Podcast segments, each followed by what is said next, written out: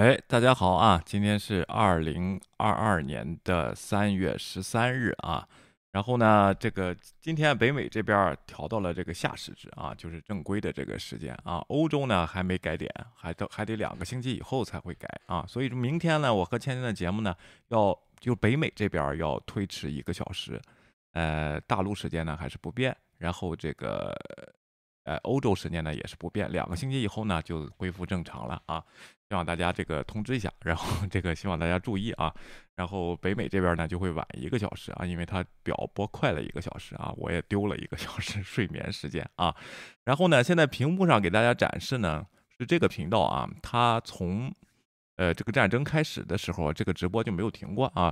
就是呃呃，当地的几个摄像头在这个乌克兰啊。这个左边呢是这个城市叫佐夫科娃啊，然后呢右边这两个呢是基辅的这个实时的这个摄像头啊。然后左边呢这个是呃卡尔科夫啊，卡尔科夫的 Skyline 就是城市边际的这个摄像头啊。现在当地在乌克兰的时间是凌晨的早上五点啊，早上五点还没天还没亮呢啊。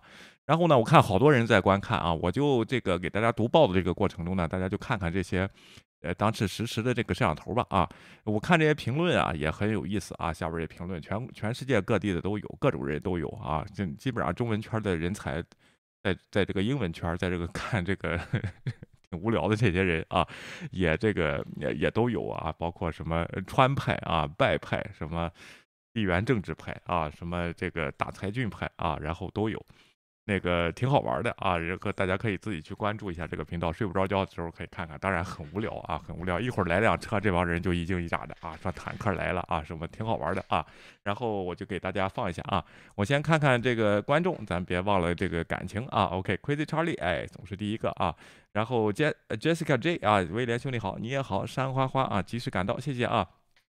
考年来了啊，任晨文，大家好啊，这个 Miss Nine，Hello，小铃铛来了啊，大家好，威廉好啊，点赞支持啊。昨天那个三十六计啊，然后那那一季啊，哎呀，好多人那个推特也给我说呀啊，然后这个短信也给我说呀，到底是哪一季？然后说了，后来我查了查，不是咱们熟知的那一季，是第七章论战篇的第三十六计啊，叫我看看具体叫什么，我忘了啊，我看一下啊，稍等一下。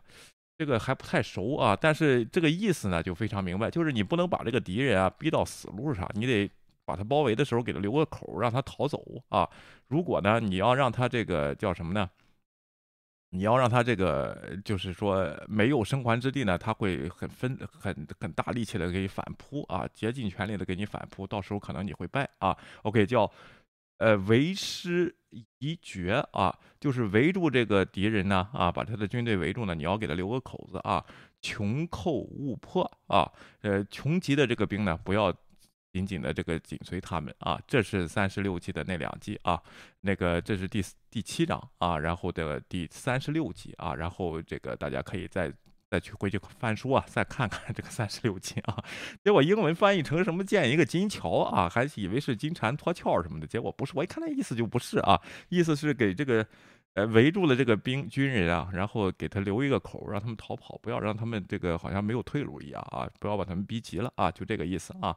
哎哎，我看看还有谁，山花花啊，然后王月也来了啊。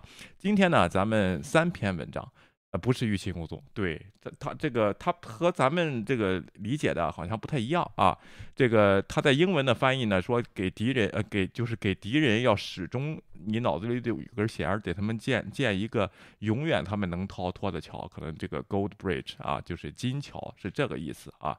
然后呢，我后来又去查了查这个原文。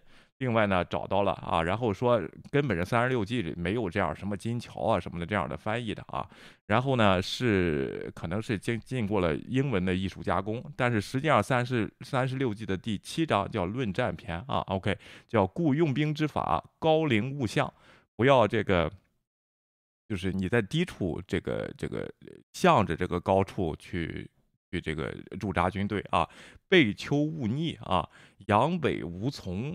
锐卒无功，耳兵无实，归师勿捷，为师宜绝，穷寇勿迫啊，然后是这是这一章啊，这个第第七章说的这几个字儿啊，所以说呢，也谢谢大家啊给提供意见啊，然后看了看，但是实际上是翻译的不好啊，不知道为什么英文的这个翻译是这样的啊，建议做金桥，OK，好吧啊，今天呢咱们就开始啊，然后这个咱们是这样啊，主要的一篇文章呢是来自这个。《纽约时报》啊的一篇文章啊，说的是乌克兰战争为美国海外开启了新时代啊，包括它的外交啊，它的军事的一些布局啊。同时呢，咱们看看昨天啊，这个我已经说过了啊，我看有的频道也放出来了啊，有一位叫胡伟的啊，中国国务院参参事务。公共政策研究中心，这个国务院参事处就相当于一个智库一样的，还是这种国家办的这种智库啊。上海市公共政策研究会会长，察哈尔学会学术委员会主任委员啊。这个察哈尔啊，看着名挺土的啊，晋察冀什么什么特区什么晋这这个东西，实际上是在港澳的一个研究智库啊。然后叫察哈尔，然后学会学术委员会主任叫胡伟，他。好像给这个中央上书一样写了这么一篇文章啊！一会儿咱们分析分析，他写这篇文章是这个上册、中册、下册、下下册的第几册啊？咱们咱们一块儿看一下，根据这个这个相互的验证啊，东方和西方的相互的说的一些观点的相相互验证啊，然后这个怎么看啊这个事情啊？另外呢，在在最后再看一篇呢，就是现在的这个。呃，Financial Times 啊，英国的这个《金融时报》今天批报了一个消息啊，俄罗斯在向中国呢求要武器啊，然后这个事情呢，其实是我们国家一个契机啊，我一会儿说一下啊，也就是说你怎么对待乌克兰战争上中下下下啊，这四四侧，当然这是我的个人理解了啊，怎么才是最好的啊？什么机会上你能？真的是借这个机会崛起，得到最大利益啊！这是我的看法。一会儿咱们最后呢，咱们再说啊。那咱们就先开始吧啊。然后时间不等了啊，清幽来了啊，你好，你好啊。OK，好的啊。OK，乌克兰战争啊，为美国海湾版开启了新时代啊。然后呢，这个主要的背景呢，就是乌克兰战争的这个事情，包括现在呢，这个能源战争啊，其实这场战争后边打的就是能源啊，就是。各国包括欧洲、中国啊，然后北美这边是不太需要啊。那当然，你看这个北美，这个美国一宣布制裁俄罗斯的这个石油，这个本国的油价啊就已经蹭蹭的往上上了啊。现在这个全球化的这个基基这个背景下呢，这些能源的关系啊，还有会影响到美国的对外策略和现在美国和欧洲的关系和美国跟亚洲的关系啊，就是这么一篇文章写的非常好啊。咱们还还是。基本上是原文看一下啊，然后这个东西啊，拜登政府正在重新考虑与盟友和竞争对手之间，包括中国、伊朗和委内瑞拉的关系，以对抗俄罗斯总统弗拉德基米尔。普京啊，OK，然后呢，俄罗斯的入侵呢，使美国与欧洲的联系比冷战以来任何时候都更加紧密啊，加深了美国与亚洲盟友的联系，同时迫使中国、伊朗和委内瑞拉等竞争对手重新评估现在国际形形势啊。一会儿咱们看共产党写那文章也是在评估啊，然后国际局势啊，就在美国从阿富汗混乱撤军。以令人沮丧的方式结束了长达二十年的冲突之后的几个月，他重新激发了华盛顿在民主世界中的领导作用啊！这一点呢，并不是一个大的口号啊！大家你大大家看一看啊，包括这个现这个北约的领导啊，包括这个美国现在做什么决策啊？其他国家现在是跟风的，当然有轻重的程度啊！你比如说。德国和加拿大一开始是只给些钢盔什么的，这个很快就受到了谴责，在他们领导下也会，尤其是德国的这个转向啊，一开始这个德国呢，在前几次跟这个包括对乌克兰的战争，就是二零一四年的都是非常暧昧的啊，然后这个关系啊，因为是确实是受制于人，这个能源上面啊是用的德罗的俄罗斯的天然气，好像是它的这个主要的一个能源的进口进口国之一啊，所以说呢。这个但但是现在呢，加大制裁，这个经济制裁的这个时候呢，德国也没有手软，包括这个援助这个俄罗斯，援助乌克兰啊，然后这个东西啊，但对俄罗斯的新关注将伴随着艰难的矛盾和内部，呃，这个呃内部矛盾，艰难的选择和内部矛盾，类似于冷战时的美国的外交定义，当时美国有时啊，就是冷战的时候，有时会忽视侵犯人权的行为，并以为。并以反共斗争的名义支持独裁者啊！现在呢，又有相似的程度了啊！比如说，为了扩大美国这边的石油的这个补补补一下它制裁的这个缺口呢，其实只有最多是百分之十啊，去找了马杜罗、委内瑞拉的和和这个沙特阿拉伯那边的啊，咱们看看是怎么回事啊。然后，奥巴马白奥巴马白宫前副国家安全这个顾问本杰明罗德斯啊，他说，感觉就像我们进入了一个新的时代。九幺幺后，美国狂妄自大和衰落的反恐战争时期，现在已经过去了。这个衰落的反恐战争呢，就是阿富汗啊，撤军二十年啊。这个今年撤军的，这就算是已经过去了啊！而且我们不确定接下来会发生什么啊！专家和官员表示，俄罗斯总统普京啊和其邻国的攻击已成为一面折射现在和预见未来的棱镜啊！几乎所有的美国外交政策决定都将通过它向外投射啊！最近几周，西方的官员的言论常常与2001年。恐怖袭击后就是那个九幺幺啊的重大声明相呼应。周五，拜登总统表示，自由世界正在团结起来，以对抗普京先生。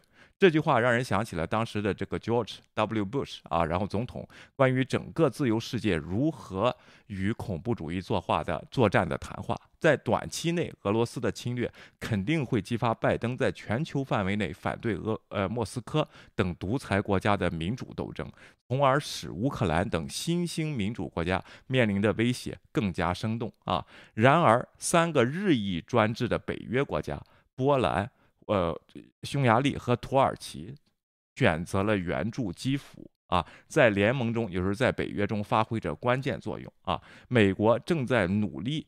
应对其对民主的攻击啊，图呃这个波兰，你看边境这么说难民啊，非常慷慨。当然现在也需要帮助了，因为有两百万这个难难民呢，这个到达了边境啊。明天我们会专注说一下这个难民的这个事情啊。匈牙利也是提供了大量的援助和制裁啊，对这个俄罗斯。土耳其呢？就是要往那儿送对空导弹了啊！就对空导弹，就是当年他在北约的时候想买俄罗斯的那一批，他要送到这个呃波兰去啊，送到这个乌克兰去啊，这个也是一个非常惊人的一个举动啊！这场战争呢？使拜登的气候变化议程也更加紧迫，加强了对可再生能源的依赖啊！所以说，大家别觉得这个化石能源呢还离我们很久。当然，大家如果买辆车的话，还能开很久啊，永远不会这个可能咱们都去世了，都可都不可能完全去掉这个化石燃料啊。但是，其实这场战争就是提前的一个。这个新型能源的一个战争，就是如果有新型能源的话，这些事情都不会发生啊。然后这个东西，但是呢，作为当届的美国政府呢，这一点是看得非常重要的啊，而不是俄罗斯国库中的化石燃料。然而，委内瑞拉孤立的独裁国家和沙特阿拉伯的独裁君主制国家，已经对增加短期石油供应产生了新的压力。大家也知道啊，去去找这个委内瑞拉去谈呢，一开始并不是很顺利啊，而且找这个阿拉伯的时候，那个那边很傲慢。这个美国要打电话，他不接电话的啊。然后这个呢也加大了威胁啊，就是全世界的这个能源转型呢可能会步伐加快啊。OK，他还为美国创造了一个强大的新动力，使其想方设法让中国国家主席习近平远离。啊，在西方严厉制裁的情况下，普京很可能指望习近平的外交和经济命脉。但一些政府官员认为，中国如果是这样做的话，是一个非常失败的事情啊，更愿意将中国和俄罗斯视为坚定的合作伙伴，希望这个这可能会激发亚洲、欧洲盟友的政策来遏制他们啊。OK，呃呃，老西说，无论世界发生什么事儿，哪怕亚马逊和一只。蝴蝶放个屁，中国就是大赢。无论世界上哪里出现一个强人，他都是中国人民的大救星、红太阳。中国人一定崇拜他，歌颂他。OK 啊，哎，确实啊。然后这个确实是这样。但是今天咱说的是啊，中国说的那个大赢啊，叫躺赢啊，而且这个躺赢啊是非常受民众。褒褒奖的就好像咱中国受上天眷顾啊，什么都不用干就赢了啊，这是天意啊，什么这一套。今天我们说的可不是上中下策，这都是人们的选择，看你能力能不能达到的啊。你能达到这个上策，你就你就大赢啊；你能达到中策，你中赢啊；你能达到下策，赢不了啊。然后下下策说不定会输啊。所以说这不是说躺的问题，是能力的问题啊。咱们一会儿说啊。虽然一些国家专家警告说。重新关注欧洲，将不可避避免的转移对亚洲的注意力。但几位白宫高级官员表示，美国可以利用这场战争，如何让一些亚洲政府相信他们需要与西方更密切的合作，来建立捍卫民主的全球意识形态阵线啊！全球意识形态阵线啊！当然，你说外交官啊，或者是这个政府发言人、政客，他就喜欢用这些词，实际上就是一个利益啊。然后这个利益阵线就是北美的市场和欧洲的市场，你想不想要？你想要的话，你就和我一伙儿啊；你不想要的话，你去弄俄罗斯的市场啊。俄罗斯的市场有多大？你现在自己知道啊。如果制裁下来，你觉得俄罗斯你能帮助在俄罗斯的情况下能超过？欧洲现有和美国的市场，包括在现在能源转型的这个情情况下，你觉得你的技术先进，那咱就是竞争对手啊。如果你不这样做，咱们是合作伙伴啊。然后是这个问题啊。好的啊，再说我们现在。看到是这个亚洲对亚洲的兴趣，就是亚洲人对这场战争非常的关注啊！别管怎么说，这个关注度啊是空前的高，比以往的那些战争啊要高很多啊。然后包括韩国、包括日本、新加坡啊，包括中国啊。白宫亚洲政策高级官员这个库尔特啊坎贝尔在美国。德国马歇尔基金主持的一次演讲中表示啊，而且我们相信这场悲剧啊，就是这个战争定位悲剧，结果之一是一种新的思考，即围绕如何巩固我们已经看到的欧洲和太平洋之间的制度的联系啊，就是欧亚的关系和北美的关系啊，就是北约这个环太平洋嘛啊。在大西洋这个 公约组织啊，然后就是北约和太平洋之间的关系啊。美国对世界的态度已经发生了重大变化。美国在阿富汗和伊拉克的战争结束了，关于伊斯兰恐怖主义的对话不再是焦点。许多厌战的美国人对唐纳德·特朗普总统提出的减少海外军事足迹的呼起呼声表示欢迎。他质疑北约的相关性，甚至还想退出北约啊！这是这就是特朗普在是这个在任的时候发生的事情。大家可以去自己找找那那个那时候的北约峰会啊。都成了笑话了啊！在法国举行了一场，然后在这个伦敦举行了一场，在这个大阪还举行了一场啊。特朗普在在的时候啊，包括他的女儿也去蹭去啊，也去拍照去啊。包括这个这个川普呢，里面弄了好多笑话啊，然后对女皇呢又不尊敬啊，什么这些事儿，大家可以自己去看看啊。包括跟那个马克龙还现场就吵起来啊。这哎，我的声音小吗？OK，我的声音小吗？啊，现在怎么样啊？OK。拜登先生试图重建美国的联盟，但这样做主要是以对抗中国为名义。这场战争爆发之前啊，俄罗斯的入侵极大紧迫地扩大了他的使命，为一场剧烈的地缘政治转变便转奠定了基础。如果美国及其盟国形成一个根深蒂固的反西方集团啊，然后呃，这将美国与其盟国立即与中国和俄罗斯对抗，就是中国和俄罗斯如果这个联盟了啊。这边呢，就形成了对这个叫什么对抗的关系了啊，但他也赋予华盛顿一种新的、更高尚的使命感啊。然后罗德斯先生说，长期以来我们一直在努力进入一个新的时代。他说啊，这就这篇文章的标题啊。而现在，我认为普京的入侵让美国不得不重返道德这个制高点了啊。我靠，这辆车开过来这么快啊！OK 啊，然后再再看啊，这然后另外就是一个能量的问题了啊。美国新的优先事项如何造成外交地震的早期迹象，早就已经这个出现了啊。周五，美国及欧洲盟友同意暂停与伊朗的谈判。你看了吗？一就而就在几天前，这似乎即将回到二零一五年限制伊朗核计划的这个协议啊。现在伊朗又进攻了，又打了这个伊拉克的美军基地啊，是不是啊？前两天就是这个问题啊，就伊朗说你你又不理我了啊，你又要限制我，我就要再给你挑点事儿啊。这些这个联盟国家啊，这个 俄和俄罗斯联盟的这个国家啊，现在呢，美国怎么处理呢？咱们还在看啊。西方国家拒绝莫斯科提出要求，莫斯科是特朗普退出的奥巴马时代协议的。缔约方就是当时川普呢，就是说。跟联合国呀，或者是跟北约关系不好，这个奥巴马时代这些协议呢，当时川普要退出，那俄罗斯呢在里边是达成了这个叫什么呢？啊，做做主的啊，做做东家的啊，要求保证其未来与伊朗的交易不受最近几周对俄罗斯实施制裁的实施的制裁啊。然后这伊朗又发了导弹了啊，然后这个东西 就不好说了啊，制不制裁啊？兰德公司伊朗问题专家啊，这个凯伊周五表示，自上周末以来，很明显。重启伊朗的协议谈判无法与这个乌克兰呃战争。隔离开来啊，然后就是你伊朗啊，你别觉得你没事儿啊，这里边啊，然后这个你别觉得我跟乌克兰战争呢啊，这边打的时候我没空顾你啊，你还给我发导弹啊，OK，这个事情啊，去年。拜登先生将一项新协议作为其外交政策的核心目标，目前尚不清楚俄罗斯是否可以在这个就是无没有俄罗斯的情况下对这个伊朗呢进行制裁啊。然后俄罗斯呢是这个对伊朗的这个核的这个制裁的一个成员之一，就好像北朝鲜啊必须得叫上中国，如果制裁北朝鲜的这个。叫什么核核项目的话，必须得叫上中国一样。这个俄罗斯呢，如果你不在这个委员会里，我对伊朗的态度怎么样啊？现在还不清楚啊。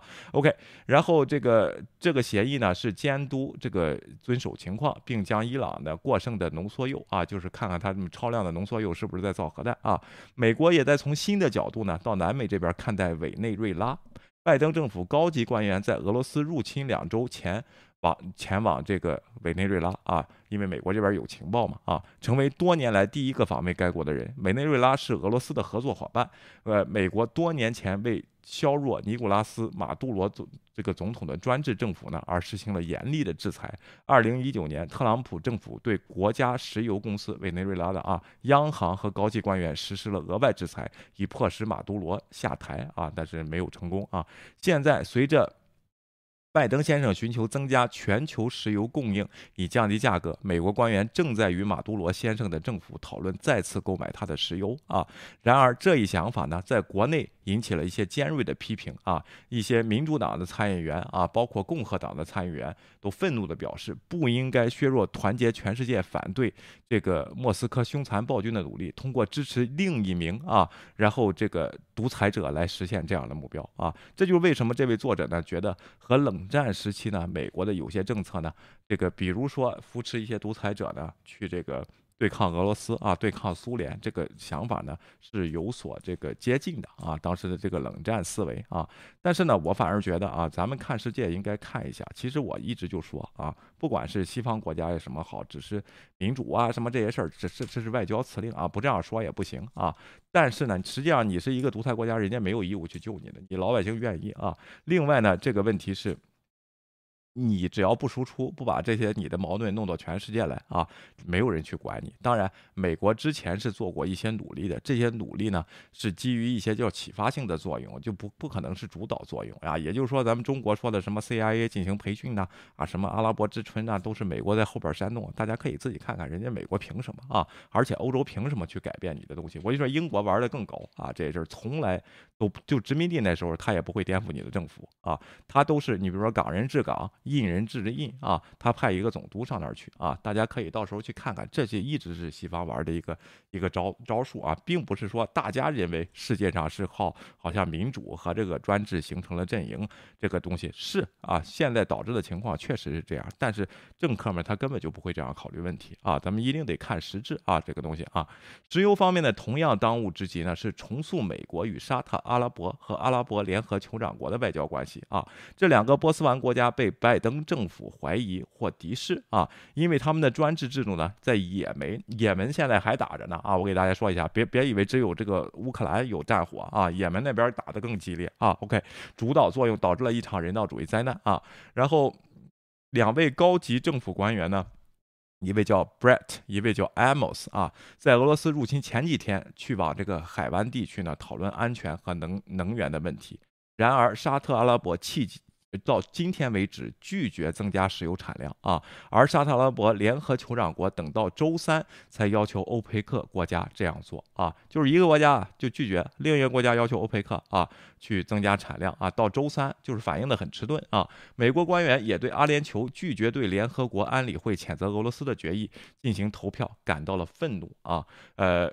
尽管他在联合国大会晚些时候支持了一些类似的决议啊，后来又有转转变啊，这个态度啊，两国的不可靠以及俄罗斯在石油经济上的地位，增加了拜登政府内部制定政策的势头啊，以帮助美国更快地摆脱化石燃料并应对气候危机。从长远看，这可能导致未来政府向海湾国家投入更少的外交和军事资源。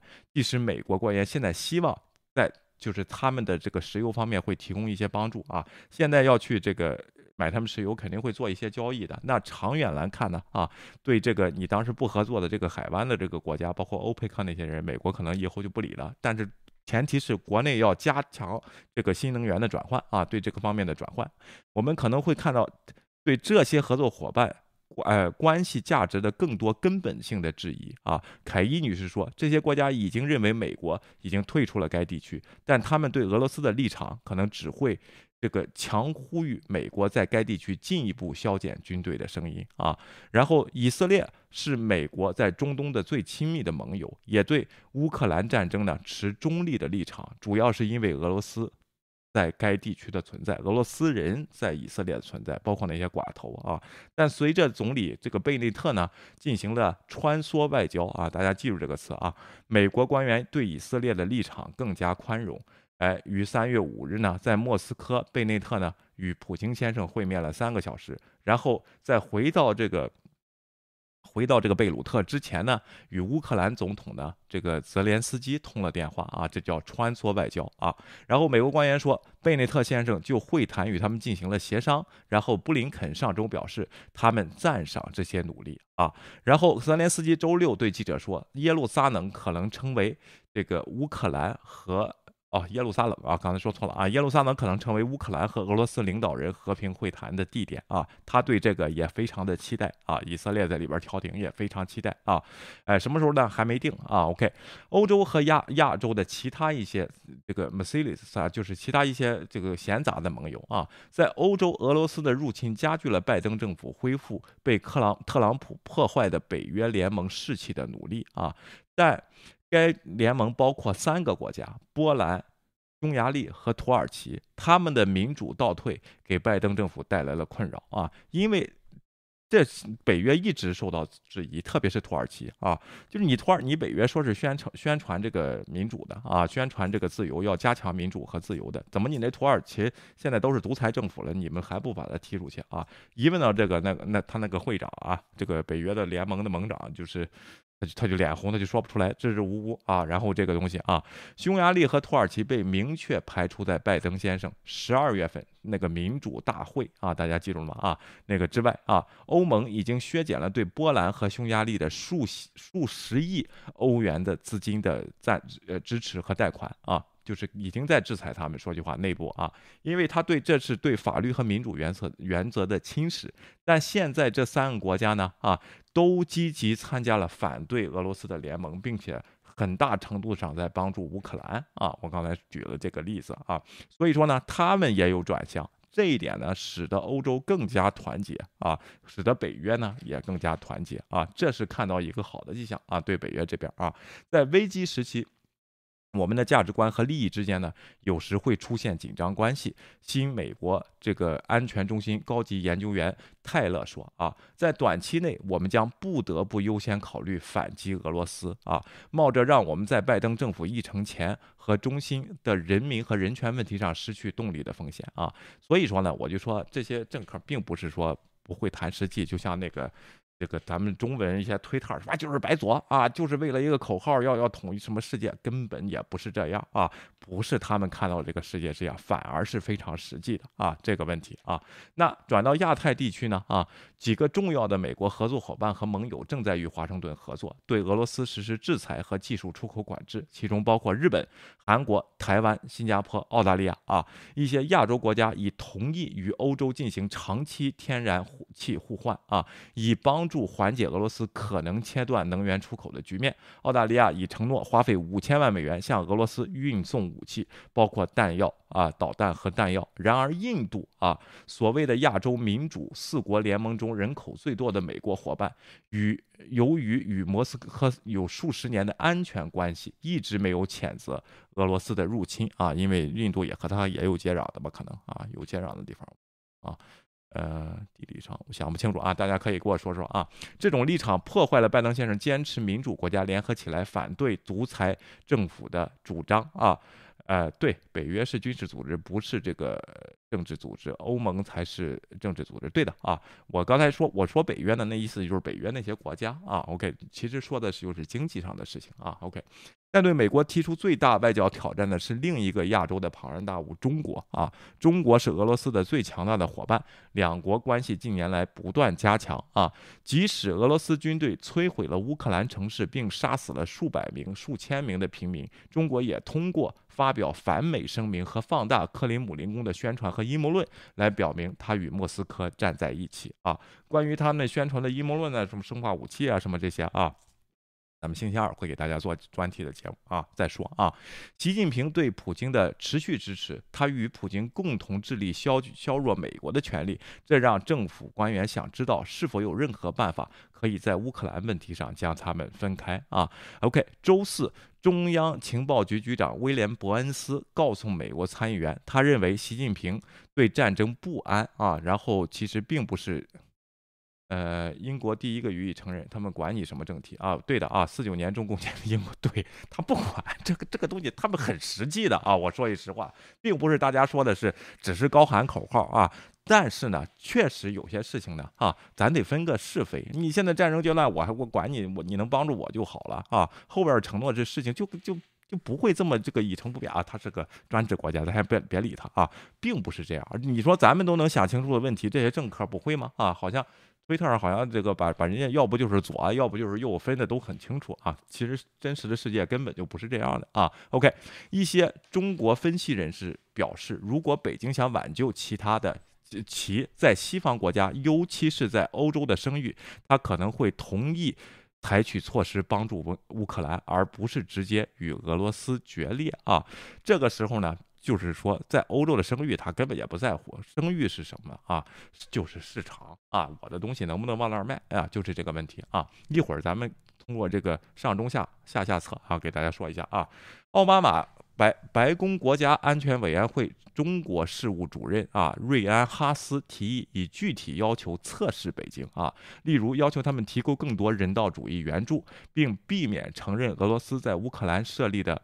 政府或保护俄罗斯免受战争罪调查啊，就是用用一些这个基本的问题来测试一下北京啊。有人就说凭什么我凭什么受你测试啊？结果呢还真吃这个啊。今昨天有消息呢说，呃，这个北京呢想对乌克兰呢人道主义援助八十万美元。这个等等明天芊芊给大家说这个事儿，我没太具体去了解啊。就是光听这个数字呢。有点少啊，说句实话，不如送钢盔的。但是，但是，但是呢，也是一个表现吧啊。一会儿咱们这个随着事情的发展，咱们会继续看啊。如果中国领导人采取具体行动，减轻他现在的痛苦呢，那么生命就会这就乌克兰的人的生命就会得到拯救，将世界分裂成敌对集团的离心压力就会减少啊。OK。这这就是这篇文章说的这个文章啊，说的这个问题，这里边有几个关键点啊。第一呢，就是欧洲和美国呀走得更近了啊，领导力呢，通过乌俄战争这个事情呢，领导力呢还是在美国这边啊。现在叫北约的领头，就是还是在美国这边，就是越来越形成，包括北约的一些这个里边的一个一些。都现在想变成专制国家的一些国家，他都团结的，他都选择了这个市场里啊。当然，你说那是欧洲的不选择不行啊。然后对，确实是这个问题啊。但是从他们表现来说，通过这个俄乌战争这个事情呢，他们更团结了啊。现在就是这个阵营基本上形成，力量还在不断的壮大啊。美国是领领导啊，这个当之无愧啊。然后那边呢，俄罗斯。是已经是明确在公开的对着干了啊，受制裁。伊朗呢想借这个事儿呢，就是这个叫什么呢？达到自己的利益啊，说你可能没空管我啊。但实际上呢，美国在考虑没有俄罗斯的时候，我怎么继续制裁你这个伊朗？现在还没想好，所以说他就发了颗导弹啊，然后这个伊朗就发了颗导弹啊，这个问题。那半岛这个就是就是。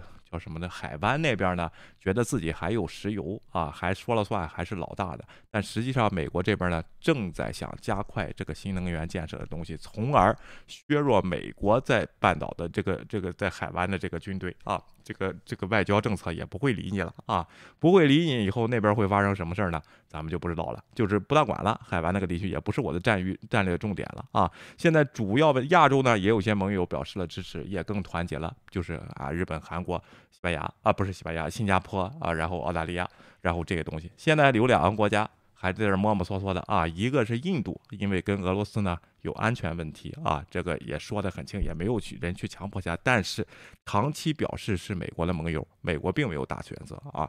还有一个中国啊，中国呢这个关系呢。现在有好几条路可以选，一会儿咱们上中下下下策，再咱们再说啊。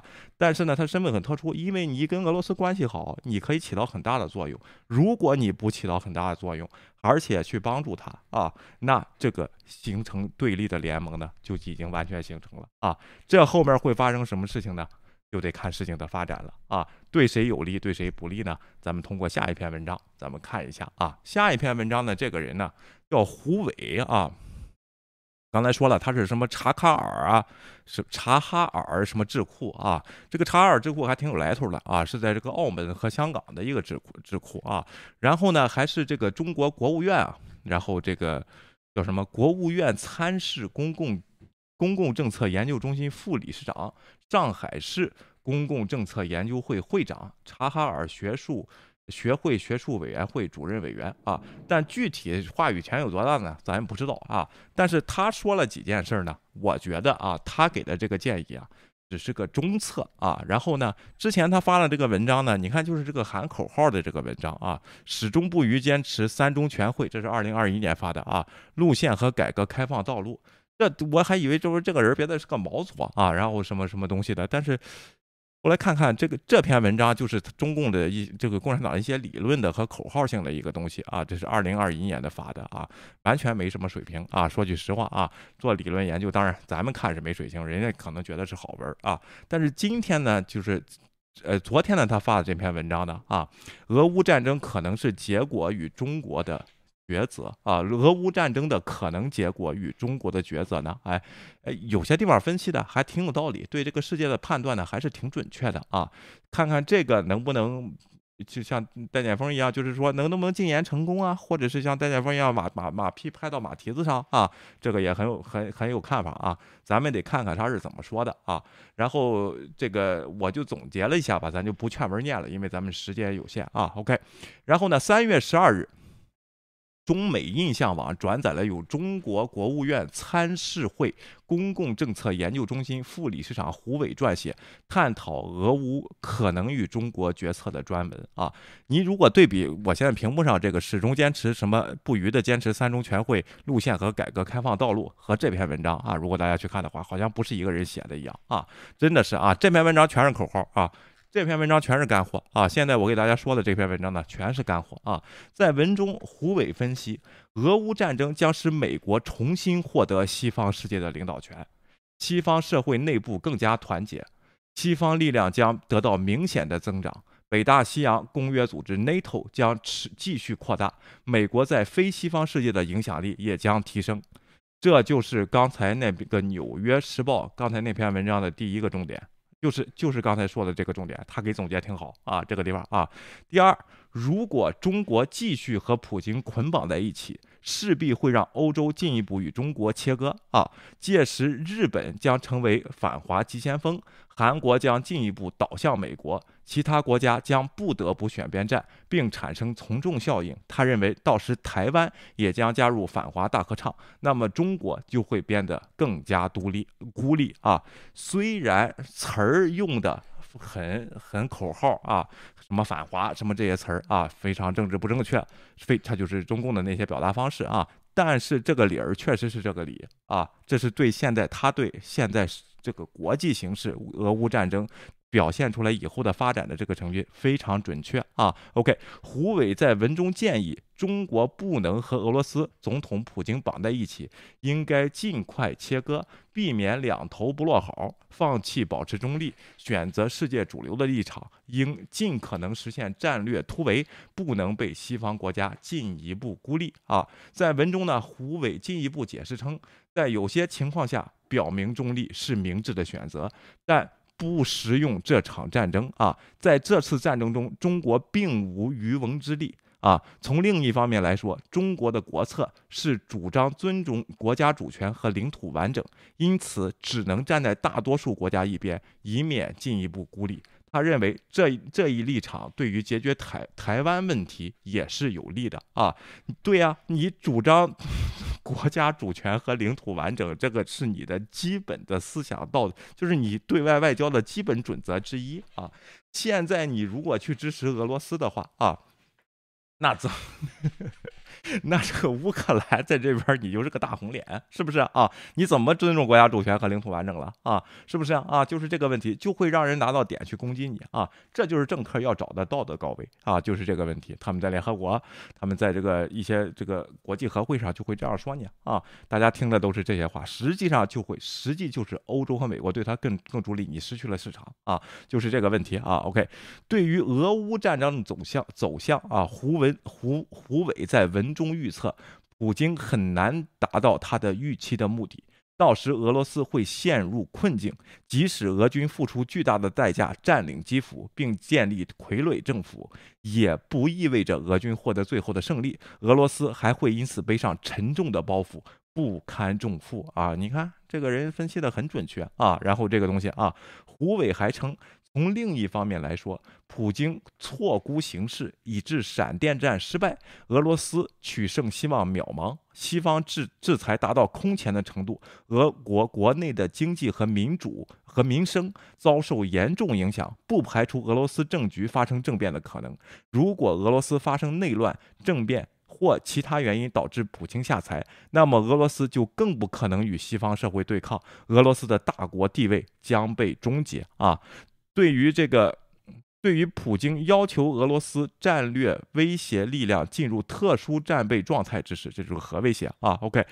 胡伟分析，如果俄乌战争失控，俄罗斯挑起世界大战甚至核大战，普京必将冒天下之大不韪。这时，中国应该制止世界大战及核战争爆发，为世界和平做出不可替代的贡献啊！那时候就晚了啊！我先跟你说，这位胡伟啊，你别建议只说个头不说个尾啊。OK，在文中，胡伟强调，这篇文章是他以学者个人名义客观分析战争可能的后果，并提出对策，供中国最高决策层。分析和参考啊，国务院参事参事室是国务院直属机构，一九五四年设立，主要职责是调查研究、建言献策、咨询国事。胡伟还在其官方网。呃，官网发布上述文章，有分析认为，中国当局已经下决心与俄罗斯切割，目前正在制造反战舆论啊。这个呢，咱就不猜测了啊。然后是这个人多大能量啊？什么是什么谁的人啊？这个咱就不猜测了，让留给真那些人，那个什么什么杨伟平什么的啊。然后 还有一个就是陈破空他们去猜吧。咱们说说，我我觉得这一条啊，还只是个中策。刚才上策呢，其实《纽约时报》这边已经谈了啊。你别等着核大战的时候你再去劝啊！你现在就应该去劝。连这个，连这个以色列的这个总理贝内特呢，他进行这个穿梭外交，包括之前这个印度啊，他发出了一些邀请，说乌克兰和俄罗斯你到我这儿来谈，就这样的事情都受到西方的褒奖。在现在这个情况下，何况人人都明白你和俄罗斯就是中国和俄罗斯的关系。而都以为你有能力去解，起码起个调停作用啊！这个问题应该上策是先做这个事情啊，让他先停火，让俄这个乌克兰人的这个叫什么呢？生命呢不再受到这个涂炭啊！这个侵略战争呢先停下来，你去谈判。但是呢，这个。这一侧呢，虽然是上策，为什么是上策？得到的利益是最大的啊！俄罗斯你也不得罪，他也想找个台阶下啊；乌克兰也想找个台阶下结束这场战争啊；美国更想这个北约更想这场战争不不扩大啊！你这才是己方不得罪，唯一得罪的是谁呢？就是宣传部那帮子人。之前你这个这个情报分析和国安的情报分析完全错了，错了以后呢，你内部的宣传走得太远啊！你完全在宣宣布这些俄罗斯的。假新闻这些东西，这个你怎么处理民众的感情？说这是难度在这里。但是对咱们国家来说，你转就转，根本就不是难度啊！应该是这是第一要做的事情，去劝和。劝和以后啊，你是最大受益者，因为对欧洲、对美国，你的声望确实是提高了啊，还帮人解决了问题。另外，俄罗斯也得感激你，我在。被围当中，你给我找到了一条出路。昨天咱们说的三十六计，是不是啊？乌克兰这边也得感谢你，因为你在乌克兰的一带一路项目并没有停止啊。你投了多少钱呢？你现在要弄八十万美元去，你只想赌一个明天，就是将来俄罗斯占领了乌克兰，你能拿一个重建的项目。这个你才赚多少钱呢？啊，这个是很少的钱啊。然后你你跟欧洲的市场合作，加大了采购，甚甚至有些制裁都可以给你这个拿掉的话，这是多大的利益？中华人民这个伟大崛起又进了一步，对不对？这是上策啊，我分析的。刚才胡伟建议呢，现在立即切割呢，反而我觉得是中策啊。OK。是这个问题啊，然后 这是我的看法啊。那下策是什么呢？啊，下策就是跟俄罗斯站在一起啊，就是下策。就是哎，公开表明和俄罗斯站在一起啊，是下策啊。为什么呢？因为这个胡伟也分析了战争的结局。当然，你形成对立呢，这两个独裁国家，你治吧啊，治就治我的人民，不行，我能源我我们俩优势互补啊，我没有能源，你给我能源，你不能制造，我给你制造啊，在里边就内循环吧，你和俄罗斯啊。但是始终就相当于中国现在 GDP 再加个广东省。或者再加个西班牙，就是这么一个 size，你就这样了啊！但是呢，吃不了大亏啊！跟现在呢，你你增长在百分之八什么的，别玩了啊！这事儿将来那边的制裁对这个事情一旦加剧的话啊，然后制裁啊，然后这个这个呃这个这你的 GDP 再想增长百分之八什么的，这怎么可能呢？你的市场在哪里啊？外汇从哪儿赚啊？啊，然后这个是你光赚卢布没有用啊！而且呢，你把俄罗斯你两个人公开站在一起的话，这个不好的地方为什么叫下策呢？他俄罗斯有好多债务啊，并不是他他就哐哐的在这一个生钱之地啊，他之前靠贷款的啊。你别看他用他用这个宏观经济做账，那些人抹的挺平这些事儿，实际他的债务是很多的啊。你不能光看这个事情啊。所以说，可能短期会有一定的收益，对俄罗斯还剩点美元啊，还剩点能源，还能源还能供给你啊。但是他也会狮子大开口，你俩还可能产生矛盾，这叫下策啊。最下策就是现在这边啊，号称两边不得罪，实际两边都得罪，因为都知道这个情况。我这个事情我再说不清楚啊。然后如果俄罗斯败了，他也赖你，你没没你没有权利支持我啊。如果美国那边把俄罗斯打败了，你被认为是背后捣鬼的一一个小人啊。现在的就是下下策，我再说一下啊，上策去劝和。解决这个问题啊，给全世界解决这个问题，看看自己的能力啊，这个顶多就是我舆论转一下向啊，让老百姓有点丈二和尚摸不着头脑，但是凭你的宣传实力，这根本不是难度啊。第二就是。中策啊，就是这个胡伟说的，我赶紧切割，我跟这个别的事业站在一起，起码在这个事情上啊，赶紧切割啊，联合国也别投弃权票了啊，发挥自己的大国作用，这是中策啊。中策就是看过现现在发生的这个事情啊，就是我长远的计划，这个中国还不会受太多损失啊，这个问题只是丢掉了俄罗斯啊，而俄罗斯会不会进攻中国，他那时候根本就没有实力啊。然后第三策就是下策，就是。和俄罗斯民公开站在一起啊，公开站在一起就顶多吸纳一个广东省的 GDP 和广东省的债务，当然他有能源啊，长期就供你了啊，然后你就长期生产吧啊，给他的这一他有多少人口啊啊，然后跟俄罗斯这些人就生产吧，顶多你的 GDP 增加就是俄罗斯这些人的 GDP 啊，然后能源呢就是。那那寡头就拿走了啊，然后就就玩去吧啊，就是这个地方啊，最后就是现在两边看似不得罪，实际两边都得罪，就是这么个问题啊。咱们看看咱们的领导人的能力在哪里，能选哪一侧？这确实又是说句实话啊，天降大任于斯人也，给了一个大机会，同时也是个大危机，就看你怎么选择了。实际上可以做得很好啊，一劝和，全世界都给你鼓掌，中国人这这个。脊梁就挺出来了。你看我们在世界上做的什么事儿？你看以色列不就是穿梭外交吗？我们直接给他们康平说说和，这是我们中国的文化起到大作用。到时候再吹，绝对让你吹啊！然后这些事情，但是你得先做到啊，就是这个问题。现在在这儿，在这儿啊，后边哆哆嗦嗦藏着给人八十万美元。现在呢，咱们再看一下这个 今天啊。Financial Times 啊，这个《金融时报》英国的啊，说什么呢？美国官员称，俄罗斯已要求中国在乌克兰提供军事帮助啊，这又是给习近平的一个选择了啊。然后这个问题啊，然后呢，说的什么呢？啊，据美国官员称，俄罗斯已要求中国提供军事装备，以支持其入侵乌克兰。那就是什么意思呢？俄罗斯这边。你不是现在偷偷中立又说我是盟友吗？你怎么在外边又又说什么尊重领土完整呢？我也得出个题测试测试你啊！你给我提供点武器吧啊！我现在这玩意儿武器不够了啊！你你说说，这这不是你们这不是在如坐如坐针毡吗？这个中国在这个地方，你现在还不去发挥这些作用啊？还在这儿表态的啊？这引发了白宫的担忧啊，即北京可能破坏西方帮助乌克兰军队保卫国家的努力啊。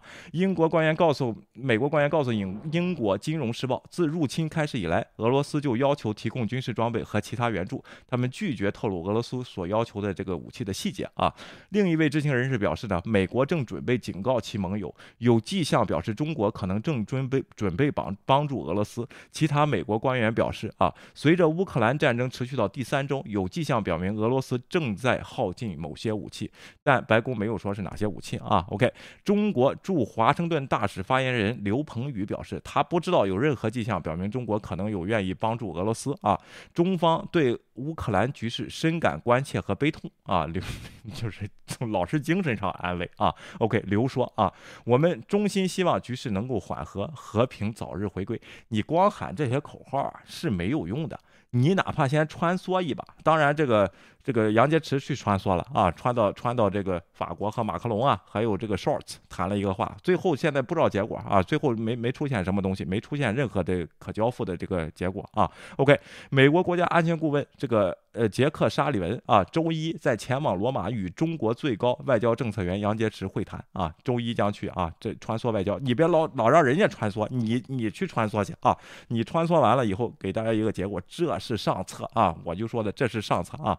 在周日离开华盛顿之前，沙利文警告中国不要试图通过帮助莫斯科违规美国以及盟友对普京及其他政权实施的制裁来纾困现在的俄罗斯啊！你别以为你这哎呀，我前边说好，后边说后边我偷偷帮着你，现在人家不知道啊，什么事儿不知道都给你弄出来。情报连美国这个情报连俄罗斯你什么时候要进攻，自然也不准啊，就是要打这个决定提前三个月已经告诉你了，这情报的准确程度是多么？你你觉得？这些事儿还能玩吗？啊，OK 啊，米唐说啊，普京是不是不断给老老老西下套？老西还还就上套？对呀，这个一看就是套啊！你能现在去给他提供武器吗？你就算提供武器，你也得走第三国呀。你从伊朗给你，你不能你去傻乎乎的去给。你要答应了这个就完了，你再用一个中字头的公司去下边的公司去这个东西，那就。那就太傻了，你知道吗？啊，然后这个这个，咱也不知道咱们这个领导人这个水平，咱们得看看啊，到底有没有大智慧？大智慧就是咱们的两口子拉架，两口子离婚怎么办？劝和，这就是大智慧。这时候大智慧得上，咱别两口子都不得罪啊，然后偷，然后给给这边是这边这个夫夫人说呢，哎呀，我支持你。对对，这个老公说呢，我支持我支持你啊。最后俩人一和好啊，你什么都不是，是不是？然后这不就是大智慧吗？啊，这个问题啊。OK，老西说俄罗斯人的 GDP。小于广东省，但人口比广东多两千多万人。但俄罗斯的福利投入比全中国都高。中国要是承包了俄罗斯福利，两年国库就空了。对呀，他有很多债务啊。然后这个东西啊，老战士说，每当大事临头需要大担当的时报呃时候，习就会小家子气躲在一边。他的本事就是过过窝里斗啊。哎，确不是，咱希望中华民族崛起，通过这个机会能崛起啊。但是崛起不是你躺着就崛起。我在这里躺着，世界上发生一些事儿，哪里就刚才说的，哪里扇个屁翅膀影响世界灾难，我躺着就就就成了世界第一，没有这样的事情啊。然后这个你得去做事情，让人觉得你是能崛起才可以。这又是一次千载难逢的机会，而且展现中国的机会，而且人家西方都觉得他能做到啊。然后这个问题。他做不做是他的事情了啊。OK，然后那个沙利文说什么呢？啊，这个沙利文呢是这个美国国国家安全顾问啊。然后我们将确保中国与其他任何人都无法补偿俄罗斯的这些损失。沙沙利文周日告诉 NBC 电视台，关于这样做的具体方式，我不打算公开说啊，但我私下会星期一跟这个杨洁篪啊说一下这个事情啊，然后沟通你怎么你要做什么，我怎么治你；你要做什么，我怎么治你，就这个问题。当然你要有反制措施，完全没问题。但是这都是小刀，大刀上策就是劝和去啊。OK，在俄罗斯军方的努力，在乌克兰取得西方情报的部门认为，这个预期进展之际，提出提供设备和其他类型未指明的军事研究的请求啊。然后这是美国得到的情报啊，他还对中俄关系提出了新的问题。随着两国在从北约到制裁。等一切问题上都表示反对美国，这种关系变得更加牢固。这边美国也在给中国施加压力啊！中国将自己描绘成乌克兰危机中的中立者，并拒绝谴责俄罗斯入侵该国。美国也没有看到习近平主席愿意对普京施加任何压力的迹象啊！然后两位领导人上个月在北京签署了，就是奥运会那个期间啊，然后就是我们的合作关系没有边界啊。这时候你说是不是傻啊？也有人分析是普京把他骗了啊，然后这个也有人分析，但是咱就不知道了。啊，就咱就不阴谋论了啊，这些东西啊。前中央情报局中国问题高级分析师克里斯·约翰逊表示，俄罗斯的要求强调，俄罗斯与中国的关系是从1960年中苏分裂以前，现在是最密切的关系啊。OK，然后，但这也凸显了中国作为当前关系中明显的高级合作伙伴的地位。政治风险公司 China Strategy Group。负责人这个约翰逊说：“啊，此外，如果他们甚至考虑提供援助，这充分说明中国担心普京可能垮台的情况下，两国关系的个性化性质。我也不知道这个俄罗斯啊有什么东西啊，然后然后 使得你觉得他有的东西别的国家没有啊。至于为了他去。”扑这个大火坑，为什么啊？真的是不明白啊！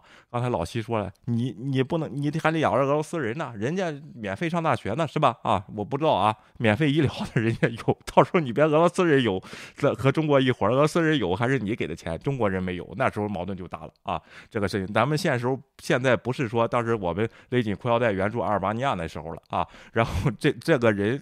当时我就给大家说一句话，西方就一直在说，中国人是牺牲了自己的平等自由来换取经济利益的。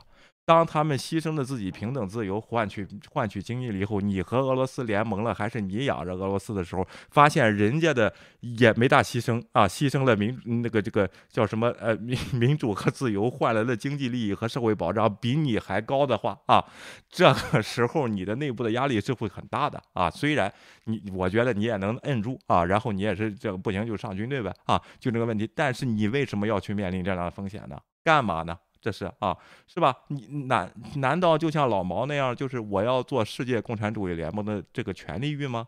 啊，难道真是这样想？咱们现在领导人还这样想吗？如果再这样想的话，这这是跟世界就是格格不入了啊！这个事情啊，这就是个人的权利化了啊。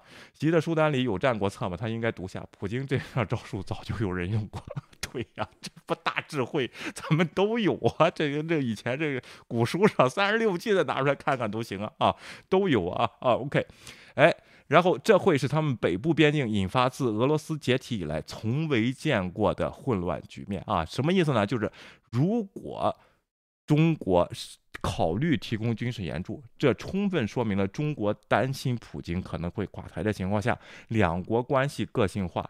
的实质啊，就是实际上就是你俩是一伙的，我就要保他啊，这会他们在北部边境引发苏联解体以来从未见过的混乱局面啊。然后，另外，白宫表示，拜登总统周日与法国总统啊马克龙就建战争进行了交谈，他们强调啊，他们承诺俄罗斯对其行为负责，并支持乌克兰和政府和人民啊。OK，白宫是这么说的啊，这就是。连这个 Financial Times，它的一个就是独家的一个报道吧啊，当然呢，也有可能呢，这些消息人士啊。他们也没法验证这项新闻啊！咱们基于的这个上中下策呢，是咱们能看到的东西来说的啊，也可能是整个是平行世界的啊，没有问题啊，就国内都是平行世界的，咱们还是躺着就会赢的啊，然后就这样问题啊，我觉得呢，这是我的个人分析，大家也可以留言，然后在下面呢告诉你们的想法是怎么样的啊，然后呢，呃，也希望大家支持我们的频道吧啊，今天星期天，明天都上班，我早点结束啊，一个小时之内，如果大家喜欢这种方式呢，还是用你的点赞赞。订阅留言告诉我们啊，有什么硬伤呢？给我们提出来，我们下次更正也会感谢大家啊。希望我们节目越来越好，大家也越来越享受啊。我们变成 这个星期一呢，我跟倩倩说一下这个呃现在的一些近况啊，俄乌战争，包括现在的难民的问题啊。那我们就明天再见了啊，非常感谢大家，拜拜。